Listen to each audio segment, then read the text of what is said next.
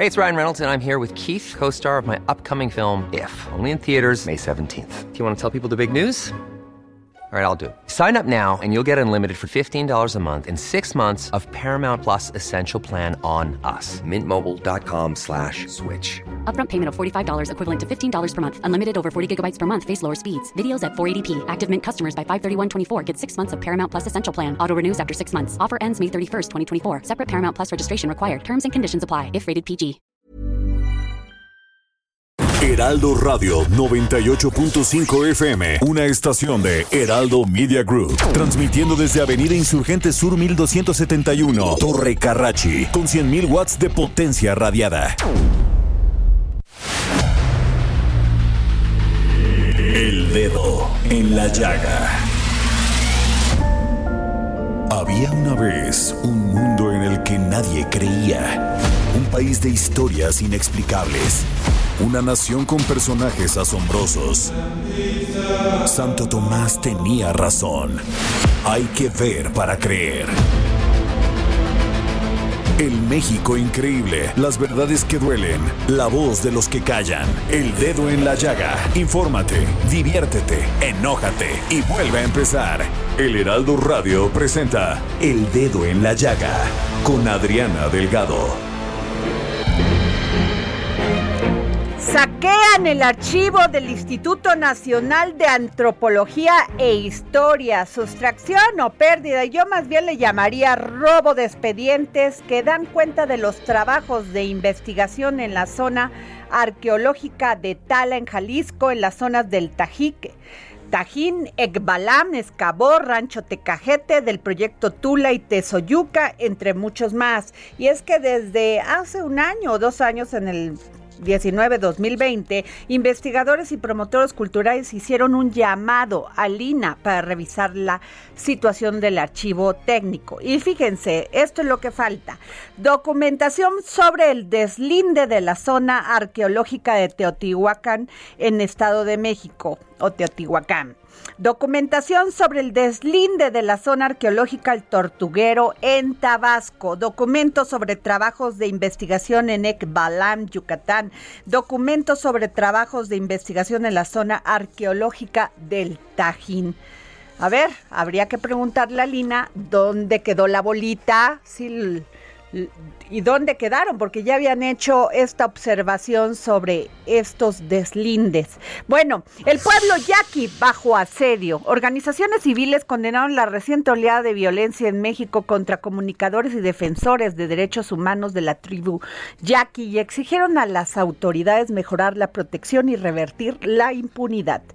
Tomás Rojo y Luis Urbano fueron asesinados por encabezar las causas del pueblo yaqui, en especial de la defensa del agua. Sobre esto platicaré en unos momentos más con mi amigo y compañero periodista Francisco Rodríguez, columnista y conductor, autor de la columna Índice Político. Lo que Enrique nos dejó, pero no el de hace tres años, ¿eh? sino eh, los estados del Pacífico fueron los más que los que más resintieron los estragos del huracán Enrique. En el transcurso de ayer lunes entre este pues hubo inundaciones y desgajamiento de caminos ocasionados por las intensas lluvias que ocasiona y los mayores las mayores afectaciones se sintieron en la sierra y costa de Michoacán Destacan Aquila, Lázaro Cárdenas, Arteaga, San Juan y Nacusen. En Armería eh, Colima, perdón, se reportaron 80 negocios destrozados. Hasta el momento el Servicio Meteorológico Nacional ha dicho que el huracán se degradó a tormenta tropical en costas de Jalisco y Nayarit y va con dirección hacia la península de Baja California, lo que genera lluvias intensas en Chihuahua y Durango, así como muy fuertes en Sonora. Repuntan las exportaciones, una muy buena noticia, las exportaciones en México sumaron 40.798 millones de dólares en mayo, lo que representó un crecimiento pues del 125%, esto lo informó el INEGI. Corte anula prohibición para uso lúdico de la marihuana. La Suprema Corte eliminó la prohibición de consumo lúdico de la marihuana, por lo que la Comisión Federal para la Protección contra Riesgos Sanitarios, COFEPRIS, ya no podrá negar los permisos a las personas que lo soliciten. Bueno, aquí les digo. Esto porque ya no irán a ampararse ante un juzgado de distrito, sino ante la burocracia de la COFEPRIS, dirigida por Hugo López Gatel. Soy Adriana Delgado, nos escucha usted por la 98.5 FM del Heraldo Radio, aquí en su programa favorito, El Dedo en la Llaga. bueno, como les estaba comentando hace un momento, el pueblo yaqui bajo asedio. Y tenemos en la línea a Francisco Rodríguez, periodista, columnista, autor de la columna Índice Político. ¿Cómo estás, Paco? Con el gusto de saludarte, mi querida Adriana. Oye, Paco, bueno, tú has escrito mucho sobre esto y lo desafortunado que han sido las muertes de, de estos líderes sociales, Tomás Rojo y Luz Urbano, pues ellos habían encabezado, bueno, y esta lucha por el agua, el pueblo yaqui la ha resentido desde que, desde las épocas del porfiriato. Aún desde antes, fíjate que el pueblo yaqui ha sido guerrero por naturaleza, pero siempre ha sido guerrero en defensa de sus intereses, en defensa de su tierra, en defensa del agua, en defensa de su cultura, que prevalezca. Una, una de las guerras más largas de la historia de México fue precisamente esa que mencionas, la que se libraron contra el gobierno federal en la época del dictador Porfirio Díaz. Así es. De 1880 hasta 1909. Y en 1900, pues las deportaciones enormes hacia la península de Yucatán para que trabajaran como esclavos en el cultivo del enequén. 25 mil muertes, Adriana. Sí. y además, Paco, esta situación. los hacían caminar desde, desde Sonora hasta Yucatán. Y en el camino murieron muchísimos yaquis. La suma total de, fallecimientos por estas razones fue de 25 mil hombres, mujeres, niños. Y hoy libran pues lo que podría calificarse como la primera guerra del agua. Lo veníamos diciendo hace mucho tiempo. Las próximas guerras serán por el agua, ya no por el petróleo, serán por el agua. Bueno, la primera guerra por el agua la están librando ahora mismo los yaquis. Están defendiendo el agua del río que les da precisamente nombre a su nación, el río Yaqui. Sí es. Eh, esta, esta agua que pues es necesaria en Hermosillo porque es una ciudad que crece, crece, crece y cada vez tiene menos recursos hídricos, pero que le están quitando al pueblo yaqui su agua. Aquí habría que buscar alguna forma que compensara la necesidad de Hermosillo con las posibilidades que podría tener el pueblo yaqui de brindarla. Ellos lo que decían, Paco, es que las condiciones que tienen ahí es de una sequía terrible y que, y que no era justo que vieran el agua que ellos necesitaban para sus cultivos en alguna alberca de Hermosillo. Y fíjate, eh, eh, tengo aquí una nota donde dice, en la historia de la tribu, la lucha por preservar su territorio ha sido una constante. Diversos conflictos se han dado en ese tenor. El más reciente data del 2010, cuando el gobierno del estado de Sonora decidió construir un proyecto hidrológico en el río Yaqui llamado Acueducto Independencia, cuyo objetivo fue abastecer de agua la ciudad de Hermosillo desde la presa El Novillo. En aquel entonces estaba Padres de gobernador. Efectivamente, es lo que te decía, la primera guerra del agua en la historia de la humanidad. Precisamente para defender el agua, y no solamente el agua, eh, la tierra, la tierra que ellos labran con muchísima dificultad, porque estamos hablando de una zona desértica donde el clima es verdaderamente abrasador, 50 grados o más de temperatura en épocas de verano o, helado en la época de invierno. Así que lo que están defendiendo no solamente es el agua, están defendiendo sus tierras, están defendiendo su modo de vida, están defendiendo su cultura a final de cuentas. pero lamentablemente se han convertido en algo así como el jamón del sándwich porque de un lado los aprieta el gobierno estatal, de otro lado no tienen la protección del gobierno federal como se alardea en conferencias. También pues eh, son víctimas de la delincuencia organizada que ha encajado sus garras sobre grupos indígenas de todo el país para obtener tierras, para obtener maderas, para obtener minas y bueno, para poder utilizarlos para el trasiego de drogas. Ahora, lo que ellos dicen es que la construcción de este de esta obra en que fue dado, dado a conocer en el sexenio de Guillermo Padres y también en el sexenio de Felipe Calderón fue que había que habían o sea, que estaban dañando de forma irreversible todo el ecosistema y la biodiversidad que existía en la región. Entonces decían ellos, bueno, pues este desde que Cárdenas nos dio la este el usufructo del río, pues ahora nos los quieren quitar, porque fue en 1940 cuando el decreto del presidente Lázaro Cárdenas le otorgó expresamente a la tribu yaqui el derecho del 50% del agua existente. Así es. ¿Qué va a pasar, Paco? Porque no veo pues que haya intención de resolver el problema, solamente lo que vemos es que pues hay asesinatos. Efectivamente, Tomás Rojo fue el vocero de la tribu durante muchos años.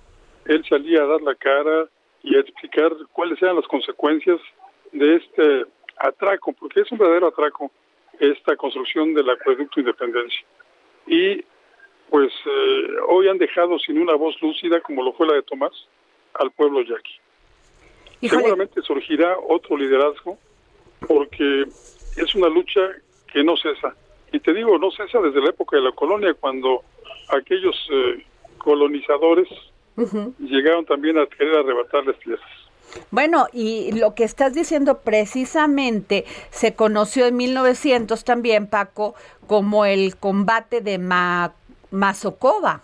Así es. Que pues también este luchaban por tener esta oportunidad, pero definitivamente el pueblo ya que ha sufrido muchísimo no solamente por cuidar sus tradiciones, su tierra, sino han sido pues eh, sujetos a ignicidios, ¿no? Un ignicidio que se da en todo, en todo el territorio nacional. México tiene 16 millones de indígenas de los 50 que hay en América Latina.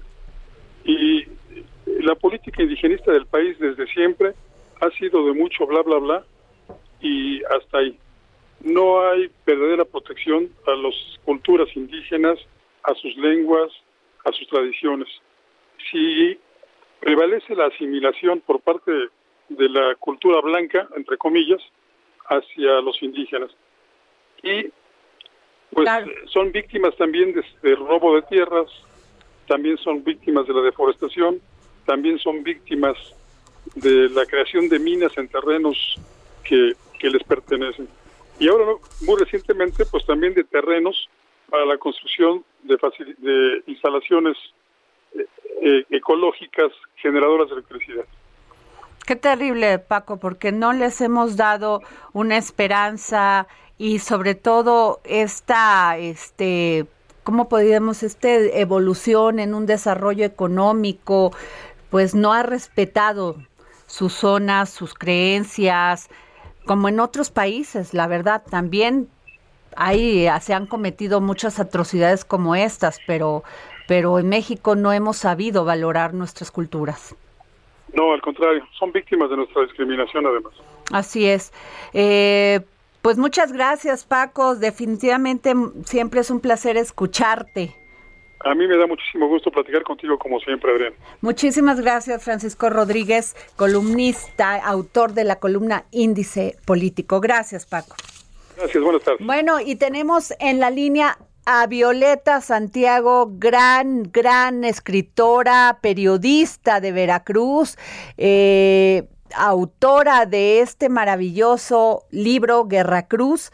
¿Cómo estás, Violeta? Hola, estimada Adriana, buenas tardes, muchas gracias. Oye, a ti y a toda tu audiencia. Definitivamente la violencia no para, ni se calma. y en Veracruz persiste. Sí, así es. Eh, siguen metiéndose eh, pues crímenes prácticamente a, diario, eh, feminicidios también. Ha habido casos muy lamentables de, un tiempo reciente. Pero bueno, además de eso también pues esta situación de, de injusticia social, podríamos decirle así, de las personas migrantes que toman pues parte de Veracruz como una ruta necesaria para llegar al norte y que el día de ayer pues tuvieron este infortunio de eh, pues trasladarse en, un, en una caja de un camión que pues el sistema de refrigeración falló y bueno eso provocó lamentablemente eh, la muerte de una de las de las personas migrantes de un joven eh, y además bueno de decenas de personas que pues se quedaron varadas en la carretera y las Chuapas o Cozocuautla, esto en, la zona sur de Veracruz, en cerca de los límites con, con Chiapas. Eh, y, bueno, eh, son cientos de personas que pues van a tener aquí ya visto su, su camino trunco, ¿no? No podrán seguir adelante, serán eh, trasladados al pues a los centros del Instituto Nacional de Migración y posteriormente devueltos a sus Incluso un bebé de dos años, Violeta. Sí, había un, había al menos cuatro menores, tengo entendido, este, cuatro menores de edad, entre ellos pues este, este niño, este bebé prácticamente.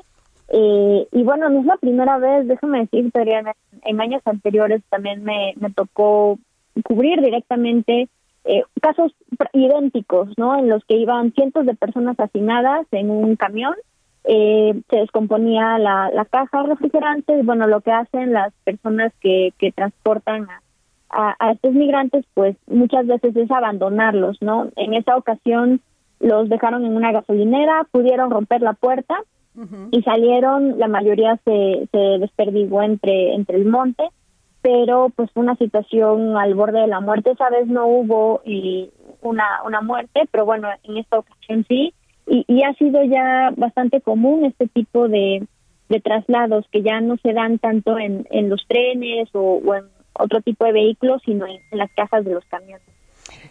Violeta, eh, como bien dices, no es la primera vez que pasa esto, pero nomás pasa. Las autoridades nunca de los periodistas mencionamos el hecho, hacemos este ponemos el dedo en la llaga en estos temas y sin embargo gobernación pues ya no dijo nada. ¿Quiénes son los que los transportaban? quiénes son los que los llevaban al, a la frontera, quiénes son y por qué no hay acciones legales. Sí, justamente eh, hasta ahorita no se habla de una detención, por lo mismo que te digo que muchas veces los dejan abandonados, huyen las personas, ¿no? Y ya horas después pasa la Guardia Nacional, en este caso. Pero alguien los contactó en su país, los hizo, este, los hizo entrar a nuestro país y de ahí me imagino tomaron ese camión o esa, perdón, ese tráiler. Eh, es toda, es toda una ruta, eh, van cambiando de vehículos, eh, muchas veces entran a pie, posteriormente entre Chiapas, Oaxaca, hacen estos cambios a, camiones, parte de la idea de, de transportarse en camiones en Veracruz pues también es eh, que haya más seguridad para, para los migrantes, ¿no? De, que a trasladarse a pie o, en grupos pequeños y que puedan estar más eh, expuestos, ¿no? A, otro tipo de, de, criminales.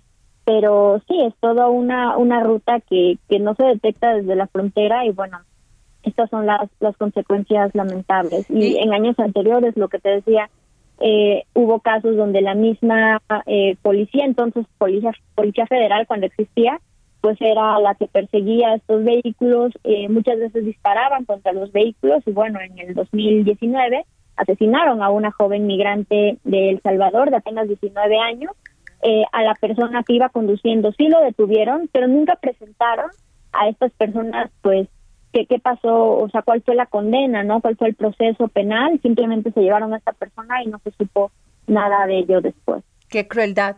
Eh, Violeta, uno de los estados también, Violeta Santiago, gran periodista veracruzana, una mujer valiente. Eh, Veracruz es uno de los estados más señalados por, por homicidios contra periodistas y sigue. Sí, así es. Este es el, sí, el cuento de, nunca acabar. Eh, del 2011 a la fecha hemos tenido 25 asesinatos, eh, 17 con Javier Duarte, posteriormente tres casos con eh, Miguel Ángel Lunes Linares. Y bueno, ya se han dado también eh, casos, el año pasado hubo dos, eh, eh, ahora con, con este gobierno de Cuitláhuac García Jiménez. Es, una situación que no para y, y bueno, al mismo tiempo se siguen destinando entre 10 y 17 millones de pesos anuales para organismos que supuestamente protegen a los periodistas, como la Comisión Estatal de Atención y Protección a los periodistas, que depende del gobierno y que fue creada ¿Ustedes como periodistas han tenido oportunidad de hablar con el gobernador Cuitláhuac García para, para exponerle este tema de inseguridad hacia los periodistas? No, ah, solamente mediante canales oficiales es como el gobernador eh, escucha. De hecho, el gobernador me tiene bloqueada en Twitter, así que ni siquiera le puedo mandar un tweet.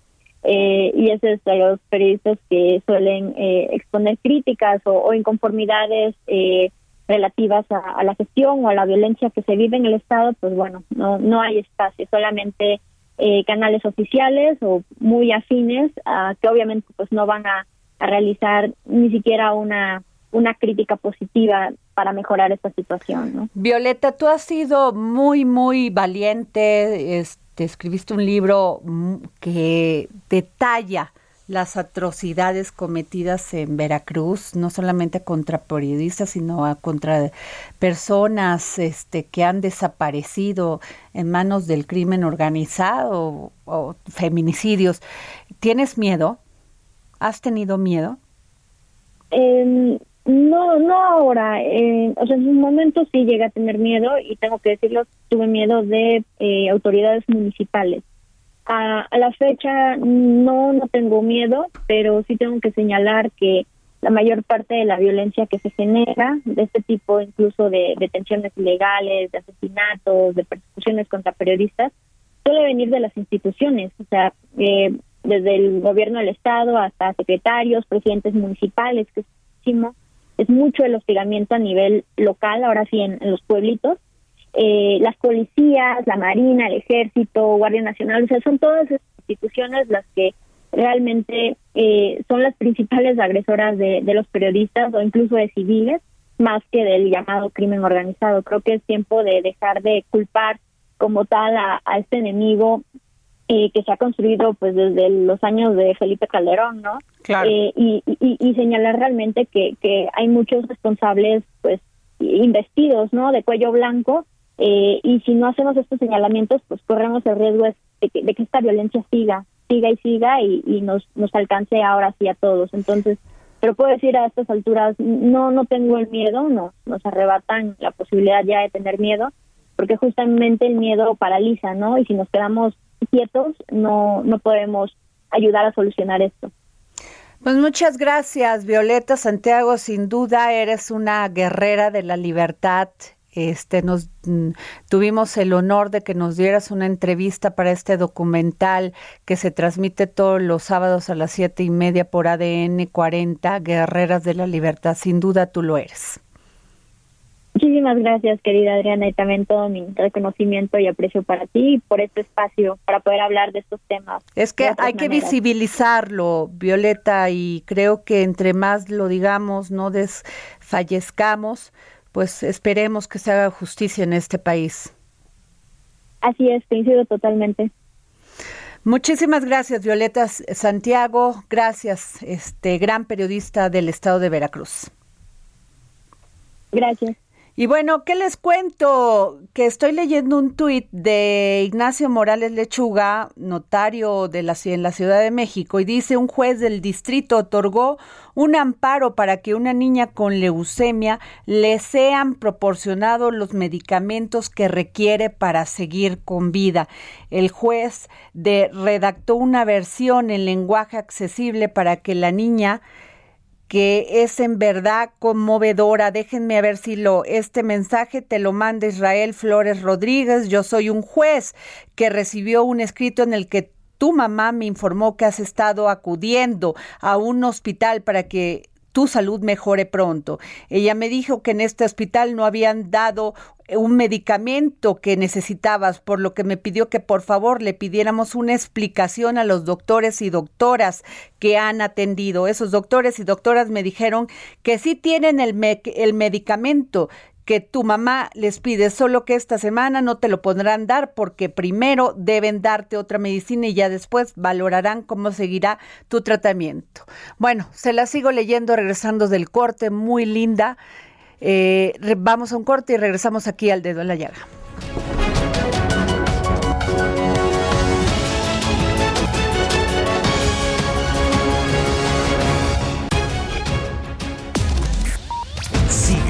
Adriana Delgado en su cuenta de Twitter arroba Adri Delgado Ruiz. Además, te invitamos a enviar tus opiniones y comentarios en texto o por mensaje de audio a través de WhatsApp al 55 2544 3334. Y si quieres escuchar El Dedo en la Llaga de El Heraldo Radio, en cualquier momento y donde quiera que te encuentres, descarga el podcast disponible en Spotify y iTunes. Heraldo Radio. La HCL se comparte, se ve y ahora también se escucha.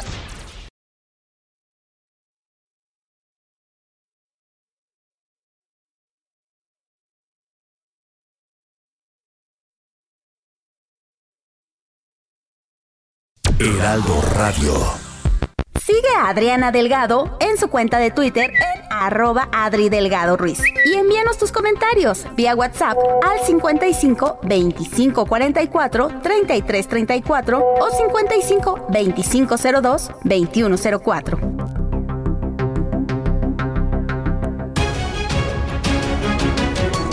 Regresamos aquí al dedo en la llaga y les quiero eh, leer, porque estaba leyéndolo antes de irme a un corte, esta carta que le escribe el juez Israel, un juez de distrito, Israel Flores Rodríguez, ante un amparo que este un amparo que otorgó a una niña con leucemia para que les sean proporcionados los medicamentos que requieren para seguir con vida. Y fíjense qué bonita, se las voy a leer porque siempre platicamos cosas muy complicadas, complejas en este país, pero esto es bonito. Este mensaje te lo envía Israel Flores Rodríguez. Yo soy un juez que recibió un escrito en el que tu mamá me informó que has estado acudiendo a un hospital para que tu salud mejore pronto ella me dijo que en ese hospital no te habían dado un medicamento que necesitabas, por lo que me pidió que por favor le pidiéramos una explicación a los doctores y doctoras que te han atendido. Esos doctores y doctoras me dijeron que sí tienen el medicamento que tu mamá les pide, solo que esta semana no te lo podrán dar porque primero deben darte otra medicina y ya después valorarán cómo seguirá tu tratamiento. A partir de ahora estaré pendiente de tu atención en ese hospital, por lo que tú o tu mamá pueden avisarme sobre cualquier situación que les genere dudas. Asimismo, yo quiero informarte que en el hospital te dieron una nueva cita para el jueves primero de julio del 2021 a las 9 de la mañana, por lo que, si es posible, podrás asistir ese día para que te revisen, te den tus medicinas y así tu salud siga mejorando. Debes estar muy contenta porque tu mamá te cuida y se preocupa mucho por ti. Espero que con su participación, la del personal médico y la mía, podamos conseguir que no haga falta nada para cada vez que te sientas, para que cada vez te sientas mucho mejor y tu salud se restablezca día a día. Por último, te informo que señalé como posible fecha para decidir si el hospital ha respetado o no tu derecho a la salud el 20 de julio de este año a las 2 de la tarde, lo que te informaré de manera oportuna. Te mando un gran saludo y estoy a tus órdenes. Desde aquí de los desde los micrófonos del dedo en la llaga, le quiero decir gracias al juez Israel Flores Rodríguez. Gracias por su sensibilidad, gracias porque nos permite por medio de esto, eh, de estas acciones, confiar en el poder judicial. Gracias por estar ayudando a estos niños que no tienen medicamentos y que no me quiero imaginar a las familias, ni a los padres, ni a las madres, verlos en el sufrimiento de no podérselos conseguir. Gracias, juez Israel Flores Rodríguez. Y ante todo este situación que se ha este, tornado por las palabras de Hugo López Gatel, quien sería el responsable de que todos los niños recibieran sus medicamentos en forma, en tiempo y forma, sobre todo si están padeciendo de esta terrible enfermedad que es el cáncer. Eh, el presidente Andrés Manuel López Obrador dijo hoy en la conferencia mañanera, no descansaremos hasta que haya medicamentos para los niños con cáncer. Eso dijo el presidente Andrés Manuel López Obrador. Y déjenme decirle que ahora dicen que Gatel no dijo lo que dijo, pero ahí está claro en el programa.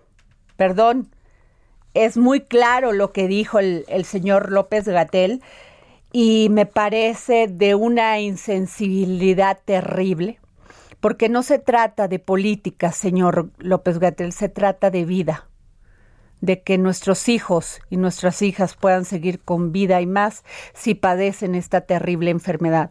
Y esto me recuerda porque se va a cumplir un año de la muerte de mi hermana Alicia, que no la pudieron atender en el hospital de Pemex, pusieron como pretexto fíjense, porque las cosas cuadran. En el hospital de Pemex en Picacho pusieron como pretexto de que por el COVID no estaban atendiendo a las personas. Y sin embargo, pues me queda muy claro que lo que no había era medicamento. En fin, nos vamos con don Pepe Carreño, columnista de la sección Orbe del Heraldo de México. Muy buenas tardes, don Pepe. El dedo en la llaga por el mundo con José Carreño. Ve a sus órdenes.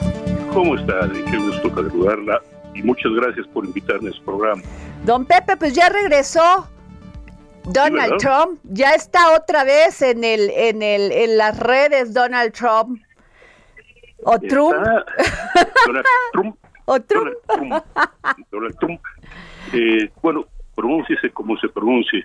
Ajá. Pues es así como eh, es, es la nostalgia revitalizada.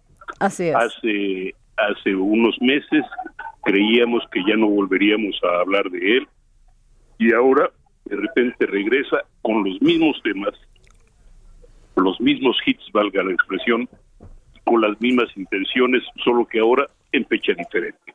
Y lo, a lo que me refiero es el señor uh, Trump ya está, por ejemplo, visitará mañana la frontera de, Texas y México, invitado por el gobernador Greg Abbott, y los dos van a hablar exactamente de lo mismo. Eh, para empezar, los problemas de migración, la, los problemas de seguridad, la importancia de reconstruir o de construir la, una valla fronteriza, la insensibilidad. en esto los republicanos, ¿verdad, don Pepe? Por supuesto. Insisten, insisten, insisten. Tanto insisten que hicieron que Kamala Harris tuviera que venir al paso. Así es. Pero ah, ya antes de eso es, mire, el, el año próximo hay elecciones legislativas. Los republicanos tienen la esperanza de recuperar o de, reconquistar la mayoría tanto en el Senado como en la Cámara Baja y en los dos casos piensan usar exactamente los mismos temas, migración, criminalidad, valla fronteriza, como parte de su arsenal político. El, el, el presidente Trump o expresidente Trump espera, o por lo menos se espera que se postule en 2024 y usará exactamente los mismos argumentos de migración, inseguridad, barda fronteriza, que usó en 2016 y que le resultaron tan bien. Esto es, este, si, será electo esta vez o no, no lo sé, eso no es imposible de saberlo, pero es lo que va a usar y es parte de todo esto, es parte de, de ese arsenal político del que hablábamos. el retorno de Trump también es, es parte, también hay que decirlo. Estamos esperando que entre esta semana y literalmente eh, la, la última semana de junio del próximo año salgan al menos 18 libros sobre diversas facetas del gobierno de Trump. La mayoría van a ser críticos, la mayoría van a reflejar momentos difíciles del gobierno Trump, pero al mismo tiempo van a mantener a Trump bajo los reflectores. Claro, porque hasta la publicidad mala es publicidad, don Pepe. Y en el caso de Trump hablen mal de mí, pero hablen. Eso es todo lo que a las aspira. Ya le regresaron sus redes, ¿verdad? Sus redes sociales. ¿No? Eh, parcialmente, Parcialmente. Parcialmente nada más, pero está usando las redes del Partido Republicano y las de sus partidarios del Partido Republicano. que eh, todos ellos, o la mayoría de ellos, están buscando la bendición de Trump para ser electos o reelectos, sea en el Congreso como, o, en, posiciones estatales.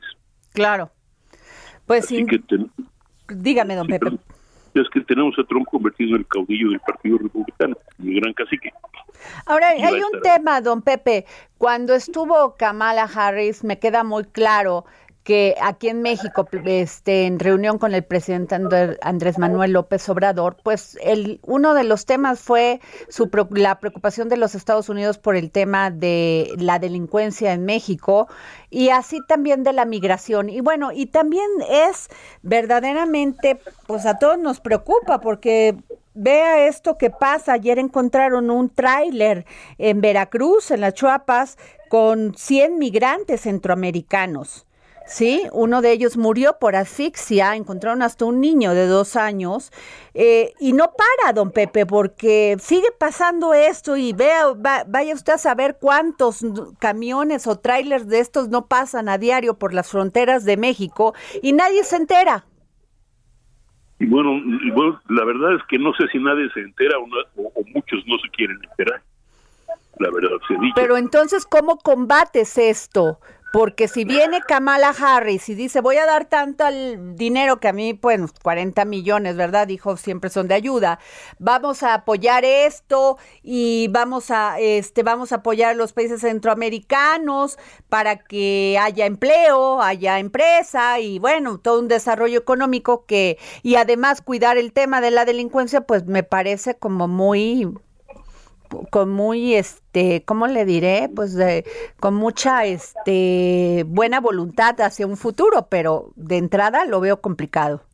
Refleja buena voluntad refleja buenas intenciones y refleja muchas complicaciones también. Estoy de acuerdo con usted es, la, la idea es buena la idea es incluso loable pero la ejecución es absolutamente complicada y de muy largo plazo porque es una, una mafia, ya es una mafia, es una delincuencia organizada que ya eh, quitar sus hilos, destejer el nudo está complicado, ¿no, don Pepe? Es bastante difícil porque además eh, se aprovecha realmente de una necesidad.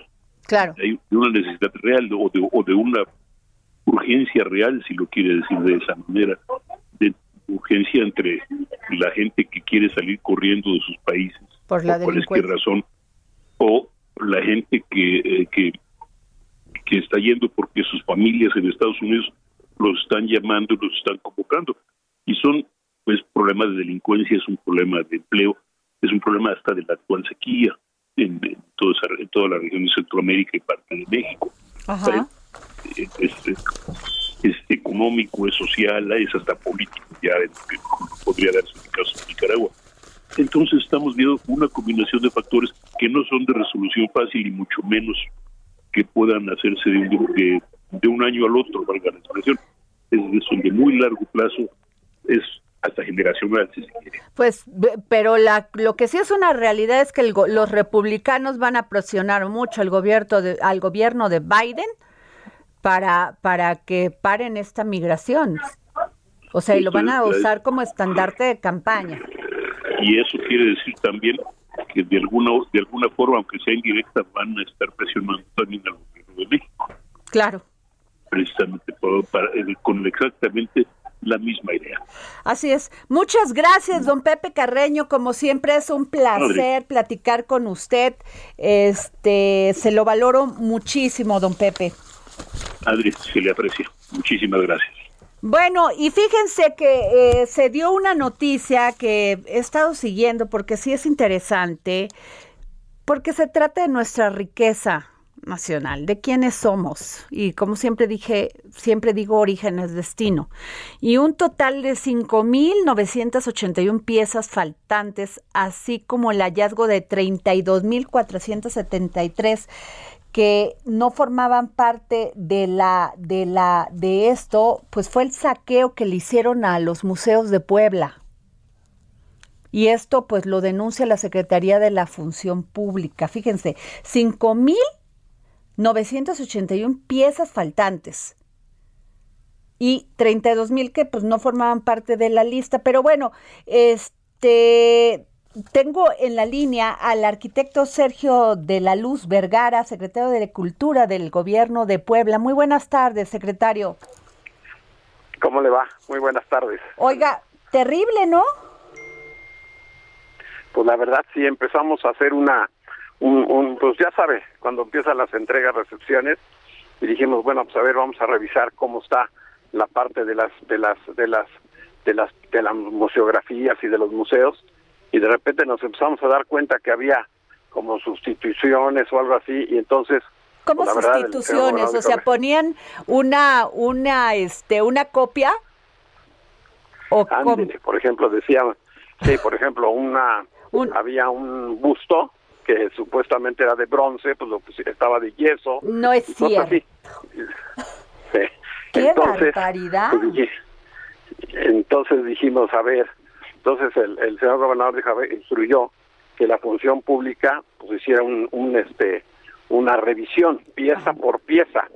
Entonces se revisaron, pues sí, 35 mil piezas que son el, el acervo del, del, del, Estado, lo que estaba ocupado, y empezó a hacerse todo este todo este análisis y automáticamente pues ahí empezó a salir todo. Se revisaron museo por museo, por Que son 21, ¿no?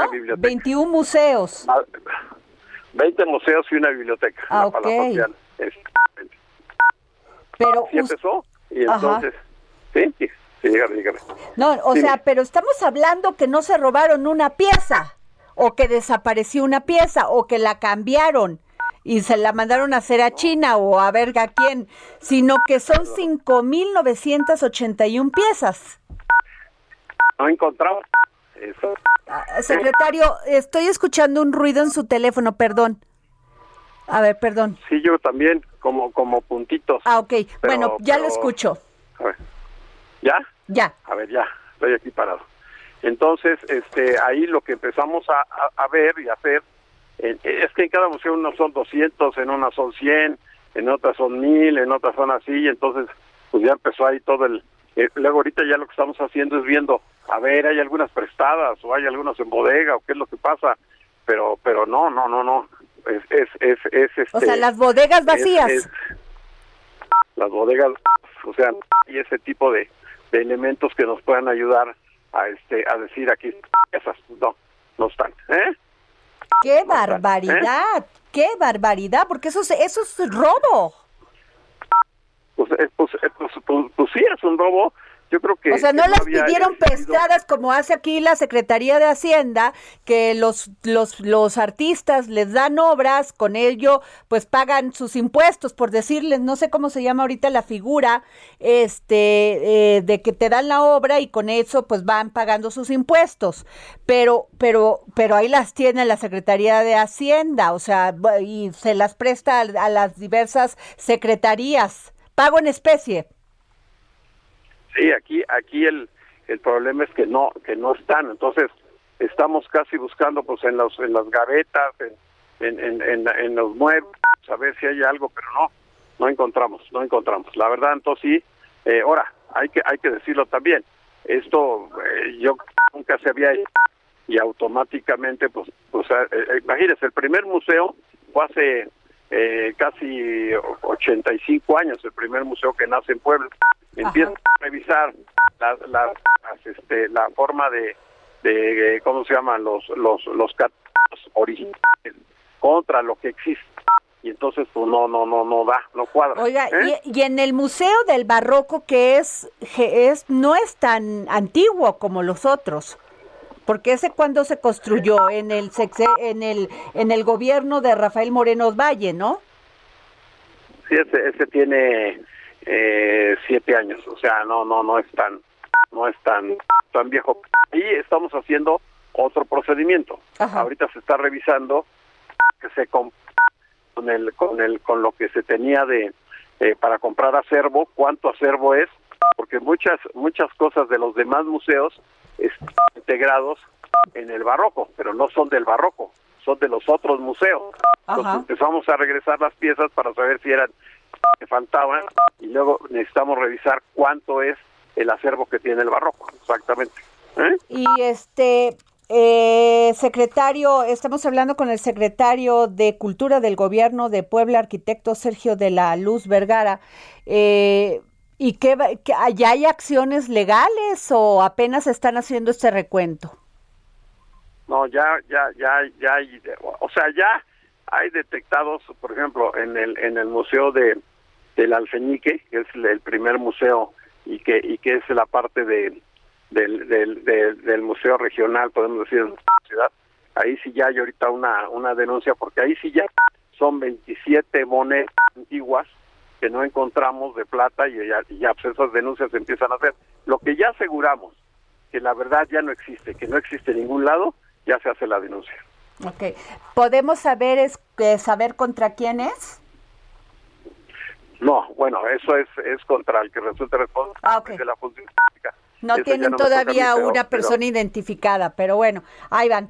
Pues muchas gracias, arquitecto Sergio de la Luz Vergara, secretario de Cultura del Gobierno de Puebla.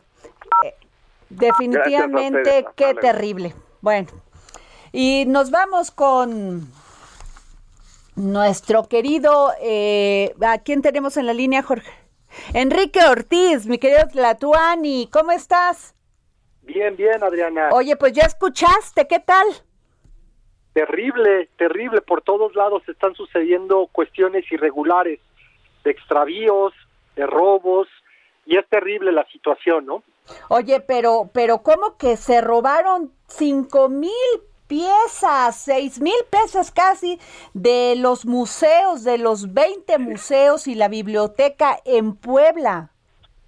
No, no, es terrible. Y bueno, aunado a esto, habría que mencionar lo del saqueo del archivo de Lina, ¿no? Donde, y bueno, para las personas que nos escuchan, el archivo, el archivo de Lina, ¿no? Es donde se encuentran eh, eh, compiladas la, la, los reportes de investigación, eh, pues de todo el instituto, de arqueólogos, antropólogos, investigadores, eh, toda la información de las zonas arqueológicas, incluso, por ejemplo, este, este acervo tiene un documento que data de 1615 que, que, que procede de Tlaxcala, ¿no? Entonces es, es un acervo, eh, un archivo de suma importancia donde prácticamente en él está resguardada toda la historia o en gran medida eh, la historia de la arqueología mexicana. Y resulta pues que están perdidos eh, 78 expedientes que fueron extraídos y que eh, no existe ningún eh, ninguna acta administrativa para deslindar responsabilidades.